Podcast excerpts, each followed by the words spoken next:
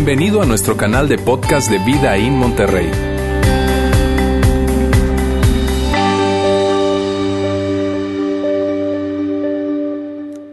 Hola, ¿cómo están?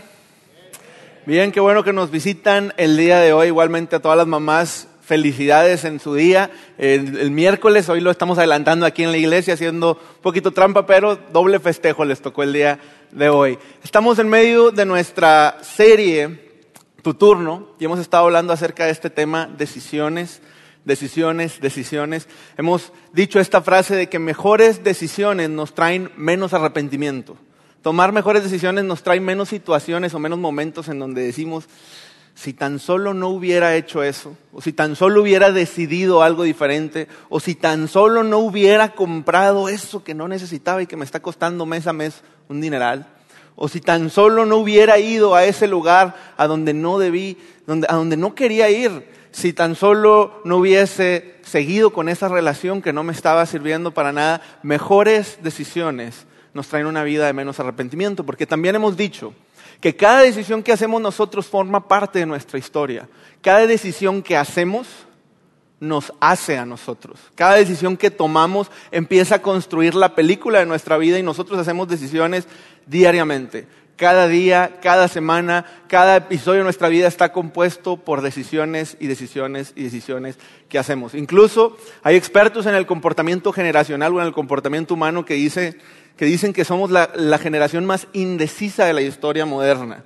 Eso tiene que ver mucho con que tenemos miles y miles y miles de opciones que antes no se tenían. Opciones en la, en la tele, eh, antes ponías un cassette y tenías lado A, lado B, después salió el CD, ahorita tenemos miles o millones de canciones en iTunes y en Spotify, en todo este tipo de cosas. Yo en lo personal, si supieran cuánto me tardo en escoger una película en el Netflix. Porque digo, no voy a desperdiciar dos horas de mi vida en una mala película, entonces desperdicio tres horas de mi vida escogiendo una película. Y terminamos diciendo muchas veces, no hay nada. No hay nada para ver, aun y cuando hay cientos de opciones. Las decisiones son complicadas, hay decisiones poco trascendentes y hay decisiones muy trascendentes. Y eh, esta serie se trata todo de capacitarnos, darnos ayuda y darnos herramienta para tomar mejores decisiones. Y hemos construido esta serie a través de cuatro preguntas, cuatro preguntas que se vuelven esa herramienta o esa ayuda a la hora de tomar decisiones. Llevamos dos de estas cuatro y el día de hoy veremos la tercera. Si no estuviste con nosotros, te invito, te pido, te ruego, por favor, que chequen la serie, eh, chequen el mensaje en nuestra página de internet vidainmty.org para que puedan tener todo el contexto de esta serie y sé que les va a ser de mucha ayuda para sus vidas, pero les doy una breve recapitulación. La primera semana comenzamos esta serie con una pregunta que vamos a poner en pantalla.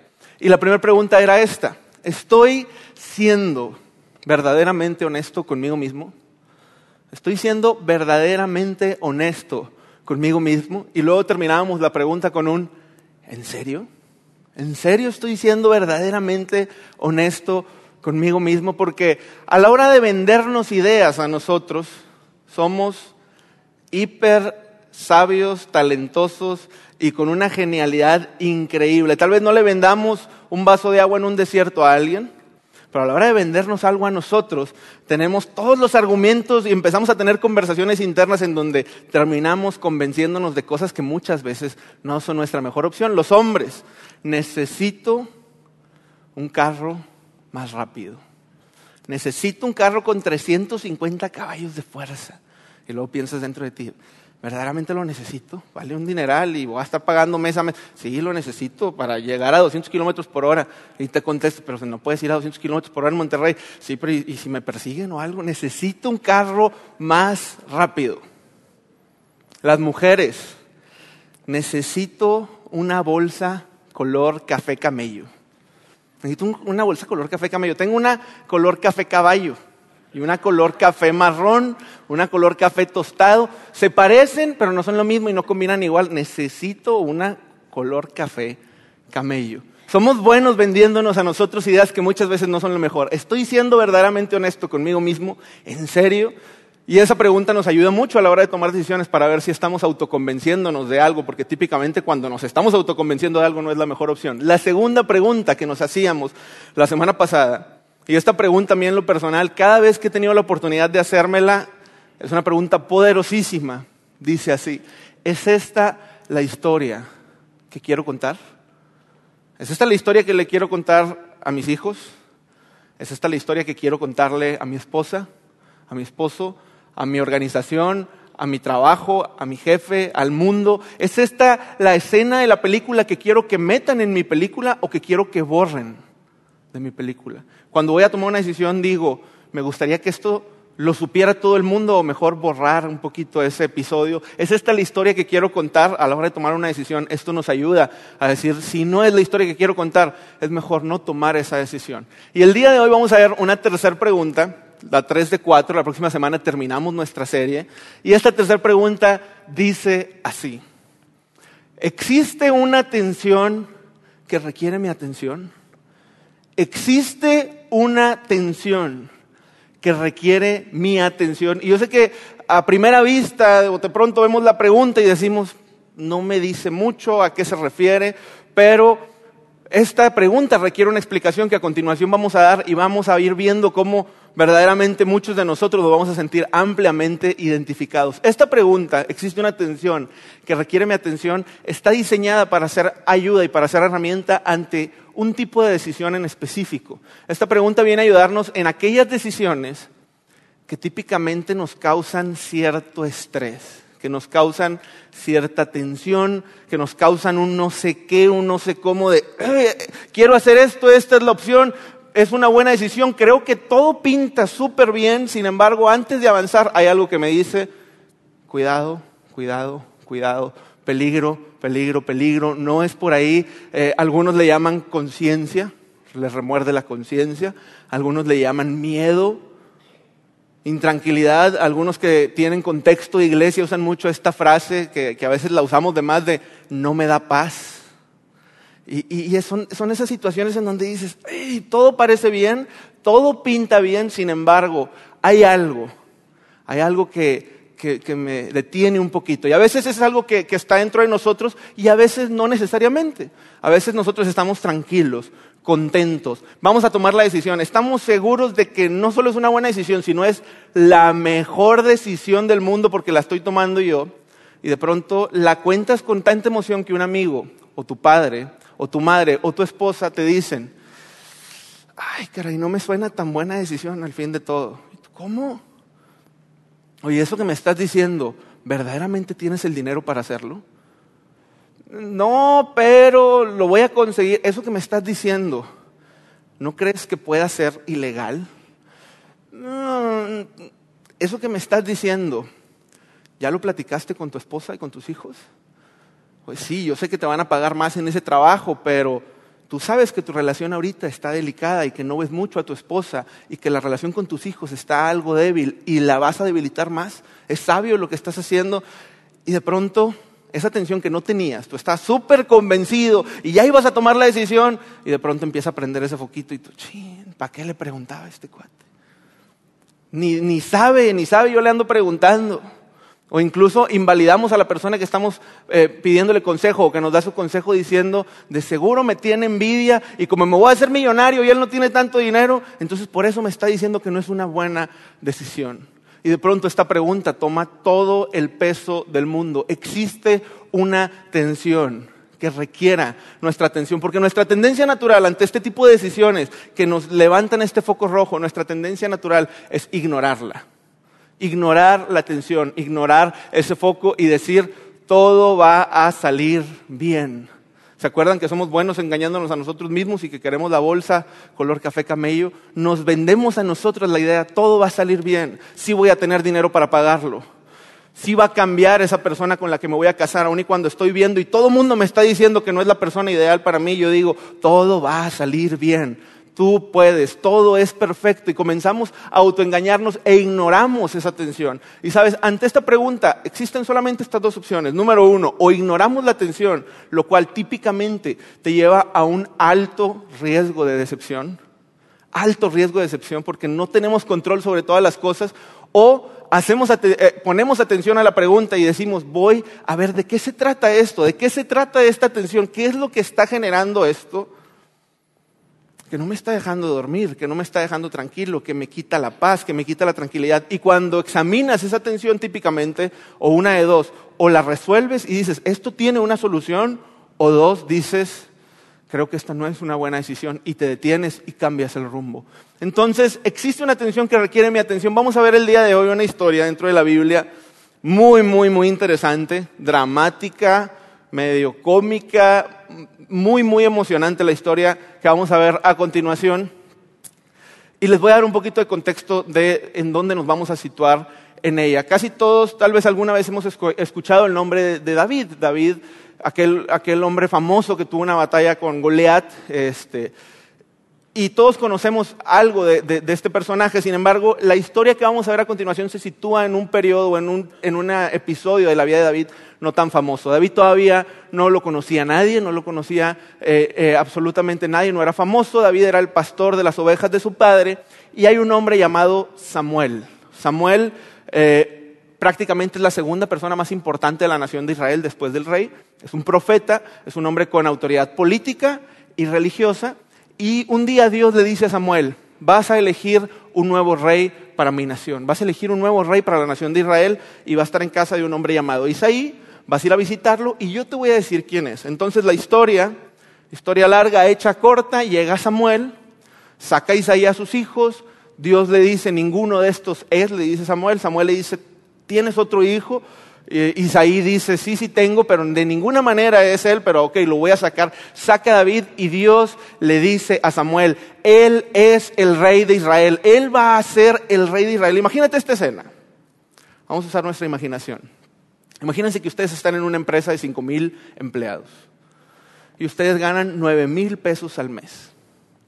Y de pronto llega el dueño de la empresa a tu casa pide que saques a toda tu familia y enfrente de tu familia dice, Juan, el día de hoy tú vas a, eh, te voy a nombrar el próximo director general, CEO de mi empresa y vas a dejar de ganar 9 mil pesos y vas a ganar 198 mil pesos mensuales.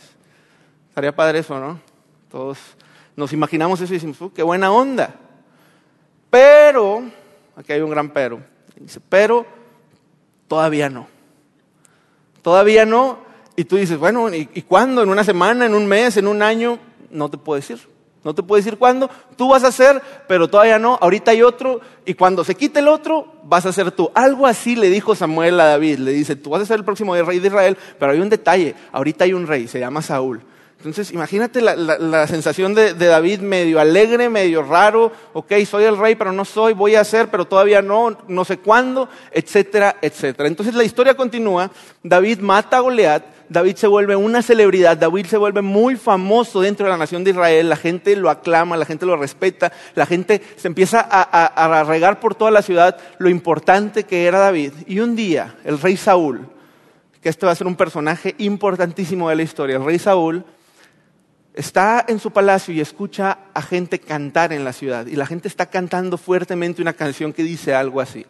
David, Saúl mató a miles, Saúl mató a miles, David mató a diez miles. Saúl mató a miles, David mató a diez miles. Y esta canción tenía que ver con algo así como Saúl es muy bueno, pero David es mucho mejor. Saúl es muy bueno, pero David es mucho mejor. Entonces cuando Saúl escucha esta canción, él se empieza a volver loco y dice, ¿cómo que David es mejor que yo? Y empieza a darle mucha envidia, mucho celo. Eh, eh, él empieza a decir, está creciendo mucho la influencia de David. Toda la gente ama a David. Escuché por ahí que Samuel ya lo ungió como rey. Eso para mí representa una amenaza gigantesca. Y Saúl se vuelve loco y empieza a intentar una y otra y otra y otra vez a matar a David. Lo intenta varias veces, a tal grado que David está muy atemorizado ante todos estos atentados y David huye, huye de Israel. Huye, se vuelve un exiliado se vuelve un fugitivo, se vuelve alguien que está huyendo de la ley, empieza a conocer amigos exiliados en el desierto, gente eh, de lo peor de, Israel, ladrones, asesinos, gente de muy mala fama que también está huyendo de, las autoridades, se vuelve amigo de ellos y David está escondido viviendo con estas personas, siendo incluso su amigo y su líder. Aquí empieza nuestra historia, ese es el contexto y vamos a ver qué dice a continuación. Dice aquí, después de que Saúl regresó de pelear contra los filisteos, se le informó que David se había ido al desierto de Engadi. Básicamente lo que está diciendo aquí la historia es que alguien le dijo a Saúl, se regó la voz, más o menos dónde estaba David. Y luego nos dice, entonces Saúl escogió a tres mil, ojo con esto, tres mil soldados. Un rey tiene que cuidar la economía del país, la política, las guerras, la educación, todo lo que concierne al país, pero Saúl no está pensando en nada de eso, Saúl no está pensando en Israel, Saúl está enfocado en una sola cosa, y esa una sola cosa es matar a David, a tal grado que agarra tres mil personas para esto. No solo tres mil soldados, sino los mejores soldados, tres mil soldados selectos de todo Israel, y se agarra en busca de David y de sus hombres cerca de los peñascos de las cabras salvajes. Entonces, aquí otra vez vamos a requerir mucha imaginación. Saúl le dice a sus hombres, le dice a todo su ejército, quiero los mejores tres mil soldados y vamos a ir a matar a David. Entonces, se agarran de viaje, mulas, caballos, tres mil soldados, todos caminando, todo un desfile de soldados, van caminando a David y aquí va a ocurrir algo muy, muy, muy peculiar. La Biblia no nos dice que cenó Saúl, pero tropicalizándolo un poco, yo creo que Saúl cenó tres campechanas, dos piratas y unos frijoles charros especiales. Porque lo que va a decir a continuación es que mientras están caminando los tres mil soldados, los animales y todo el desfile y todo el séquito de Saúl, Saúl va caminando y de repente algo en su estómago algo que le dicen aquí retortijón.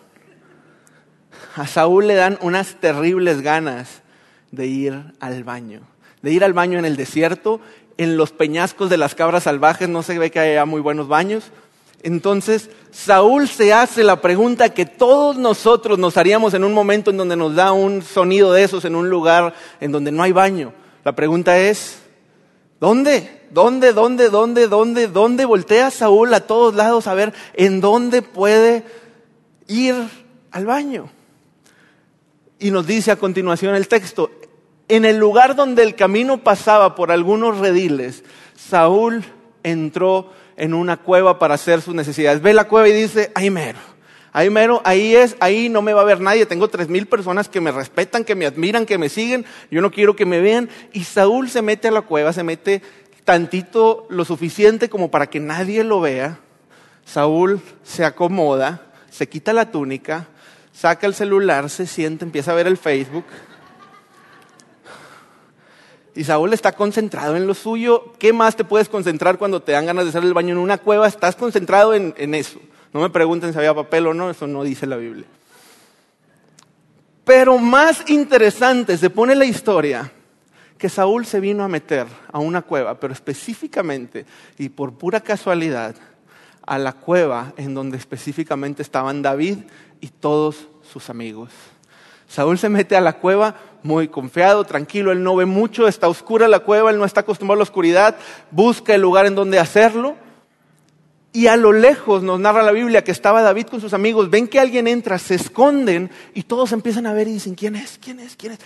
Y de pronto alguien dice, ¿ya viste quién es? ¿Ya viste quién es? Es Saúl. Saúl, es Saúl, es Saúl.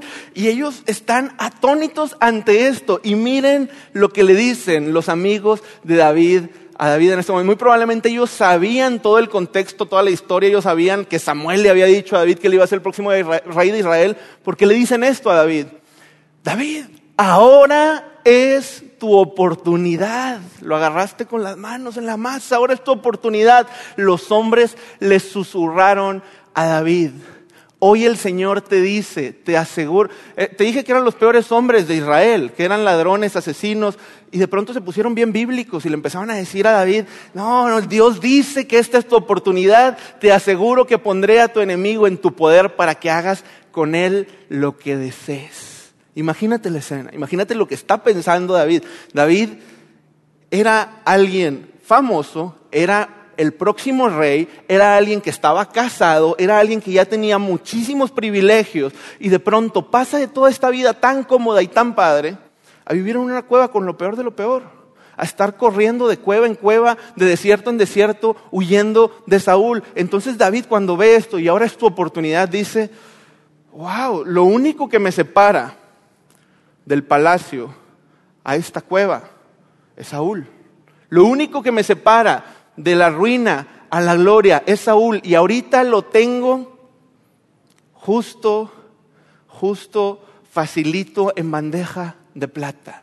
Entonces David está pensando eso, sus amigos lo están cocoreando, sus amigos le están diciendo, mátalo, mátalo, mátalo, es tu oportunidad. Incluso pues los amigos dicen, imagínate, me voy a, volver amigo íntimo del rey. Capaz si me da ahí una posición, un hueso o algo ahí en el palacio. Entonces los amigos están bien emocionados y David agarra su daga y nos dice la historia a continuación que entonces David comenzó a acercarse sigilosamente. No nos dice la historia textualmente cuántos metros había de distancia entre David y Saúl, pero para que todo este bullicio y toda esta conversación de sus amigos pudiera tener lugar y Saúl no darse cuenta, había cierta distancia. Entonces David comienza con su daga a caminar despacio, muy despacio para que no lo escuchen. Imagínate todo lo que está pasando por su mente. Ahí está diciendo, esta es mi oportunidad, esto va a cambiar mi vida. Si mato a Saúl en automático, yo seré el rey de Israel. Es más, yo soy famoso, la gente me ama. Voy a salir con la cabeza de Saúl y sus tres mil soldados van a saber quién soy y me van a reconocer como el rey. David está en un plan muy optimista diciendo todo va a salir bien y él está pensando todo esto mientras está avanzando. Sin embargo, la Biblia nos da muchísimo contexto y ahorita vamos a ver a continuación qué sucede. Que una tensión comienza a levantarse dentro del corazón de David. Algo comienza a incomodarlo algo comienza a decirle, esto no está bien, esto no está bien, esto no está bien. Y David está avanzando con la daga, siguiendo, sintiendo esa sensación y cada vez va más en aumento, más en aumento y más en aumento. Esto no está bien, esto no está bien. Y David sigue avanzando y dice, pero ¿cómo no va a estar bien? Todos nosotros hemos estado en esa situación donde decimos, pero ¿cómo no va a ser una buena decisión si me vuelvo rico? Si me voy a deshacer de esta persona, de esta relación que no me gusta, si voy a, arreglar algo muy rápido y muy fácil, ¿cómo no va a ser una buena decisión? Sin embargo, hay algo dentro de nosotros que nos dice, algo no está bien, algo no está bien. David sigue avanzando y esa tensión llega a tal nivel que David se detiene. David se detiene y antes de matar a Saúl, esta tensión fue tan grande que David comienza a tener claridad y se le empiezan a abrir los ojos y él dice, ¿qué rayos estoy haciendo? ¿Qué rayos estoy haciendo? Voy a matar al rey que Dios puso como rey. Voy a matar al, al, rey que Dios eligió como rey. Voy a tomar justicia por mi propia mano. Tal vez si mato a Saúl, piensa David, tal vez si mato a Saúl, voy a ser el próximo rey de Israel pero tal vez no.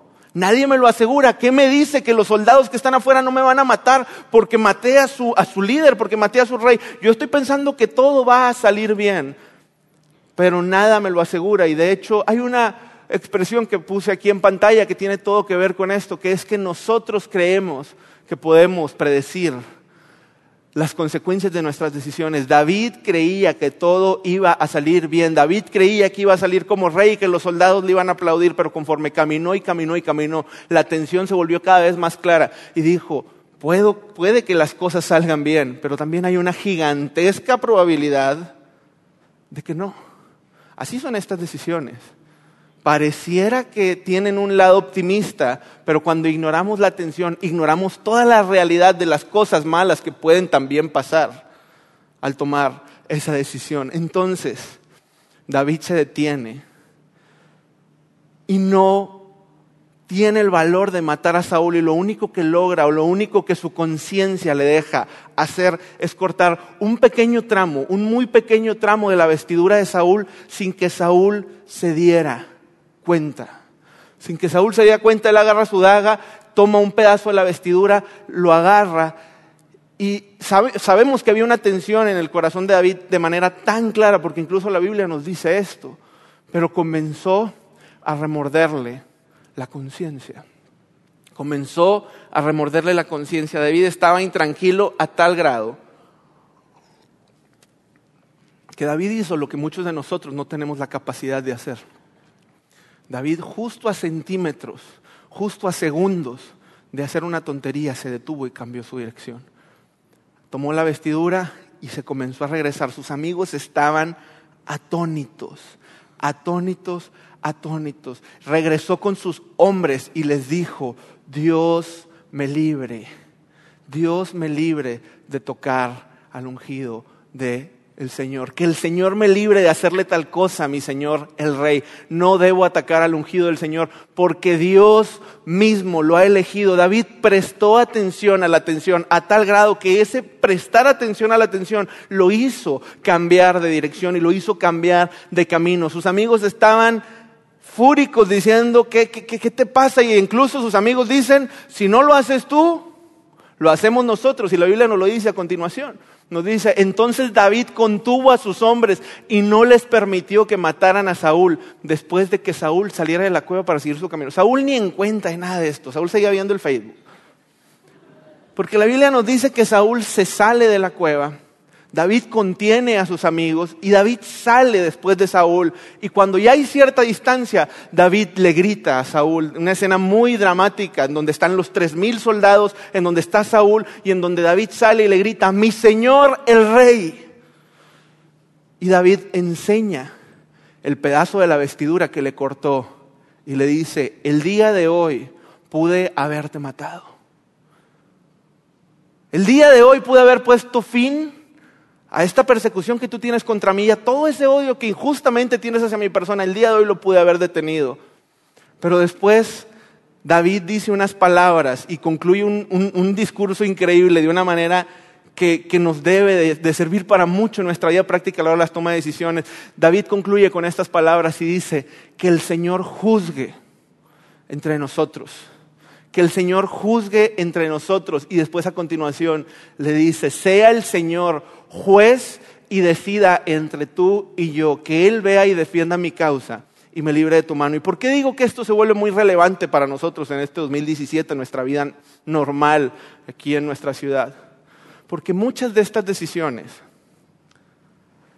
que generan tensión, que nos causan incertidumbre, que nos roban el sueño, típicamente muchas de estas decisiones tienen que ver con momentos en donde queremos tomar atajos para la, voluntad de Dios. Son momentos en donde, en donde muchas veces la atención que grita por atención habita entre un atajo y el plan de Dios para nosotros. Es que me voy a volver millonario si hago eso. ¿Y que Dios no puede prosperar si no lo haces? y si guardas y obedeces aquellas cosas que tú sabes que no están del todo bien, que son áreas grises. Es que no puedo terminar esta relación porque si no me voy a quedar soltero o soltera toda la vida. Necesariamente tienes que hacerlo o Dios puede hacer algo al respecto. Es que me tengo que divorciar porque mi matrimonio nunca se va a arreglar. Usualmente esas decisiones que generan tensión dentro de nuestro corazón son momentos tentadores en donde decimos, hay un atajo. Dios dijo que iba a ser rey, pero como que se ve muy lejos, como que no lo veo llegar y de pronto ahora es tu oportunidad, te dicen tus amigos. Dios dijo que yo iba a ser exitoso, pero no lo veo cerca.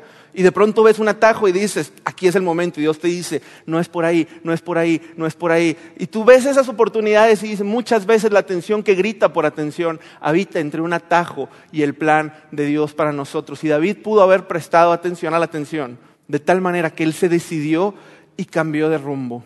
Y sabes, hay una frase que, que esta semana leía, que en lo personal dije, wow, quiero hacer de esta frase algo, algo presente durante toda mi vida por los próximos años.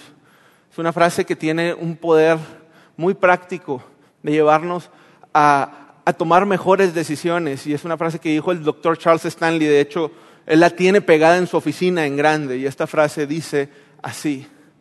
Dios toma completa responsabilidad de las vidas que confían plenamente en Él.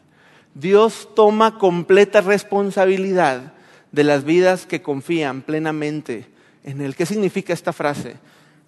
Que cuando estamos en esa decisión que nos genera tensión y tenemos esa tentación tan grande de ignorarla, porque dudamos que Dios nos va a dar lo que dijo que nos va a dar, esta frase nos recuerda, Dios está en control. Oye, es que me voy a quedar soltero.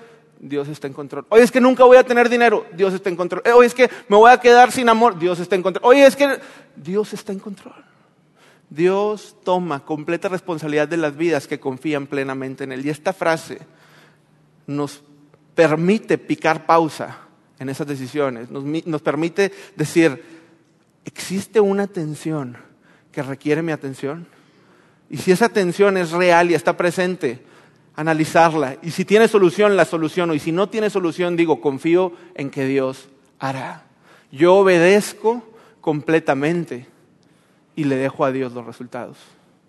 Yo obedezco totalmente lo que Dios me está diciendo y haciendo sentir y le dejo a Dios los resultados. Hay una atención que está pidiendo nuestra atención cuando la ignoramos.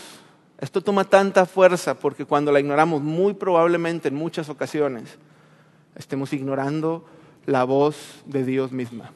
La voz de Dios misma diciéndonos, detente, pausa, tranquilo, yo tengo algo mejor para ti. Yo tengo algo mucho mejor para ti de lo que tú crees que con ese atajo vas a obtener. Así que esa es nuestra invitación el día de hoy.